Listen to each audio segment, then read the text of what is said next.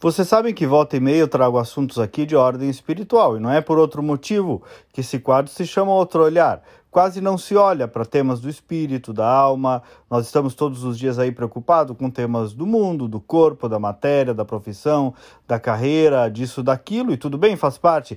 Mas é saudável que as nossas aflições mirem um pouco também para essa outra dimensão, esse outro olhar. Vale para nós e vale para também a educação dos nossos filhos, e é sobre isso que eu quero tratar hoje. Eu noto que guardamos uma preocupação muito grande de que nossos filhos se sustentem, se encaminhem na vida, como se diz, se deem bem. Qual é a tradução disso? Basicamente, convenhamos, é uma aspiração por dinheiro e sucesso. A gente não diz desse jeito, mas é isso que passa em nossa cabeça, numa espécie de aspiração padrão das famílias de classe média. Agora pensemos no seguinte: se porventura acreditamos na vida eterna, não seria razoável nos preocuparmos também com a salvação da alma dos nossos filhos, em, por exemplo, repassar-lhes um legado espiritual, religioso?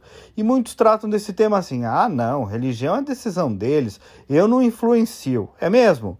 Mas herança a gente quer deixar, faculdade a gente quer pagar, educação a gente quer ensinar, e aí religião, o espírito e a fé nós queremos delegar, delegar ao acaso, ao além, a um terceiro. Percebem? Ora, se, se acreditamos na vida eterna, não há nada mais profundo que queiramos ou possamos desejar aos nossos filhos justamente do que essa salvação que não virá da faculdade, do dinheiro, da fama, da estabilidade, de nada disso. Virá de uma vida santa, o presente maior da vida eterna. Não acredita nisso? Tudo bem, faz parte, uma cosmovisão mais materialista são opções. Mas se acredita, atenção.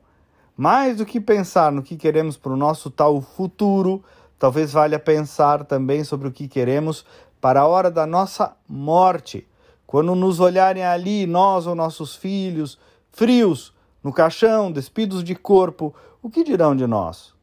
Foi justo, foi correto, foi santo, amou, respeitou, foi fiel e leal, não matou, não roubou, não deu falso testemunho, não cobiçou, era um homem de Deus, foi para o céu ou não? Então é isso. Que futuro de verdade queremos para os nossos filhos? O futuro finito? De matéria ou um futuro eterno, de eternidade. Pense nisso. Bom final de semana e vamos com fé.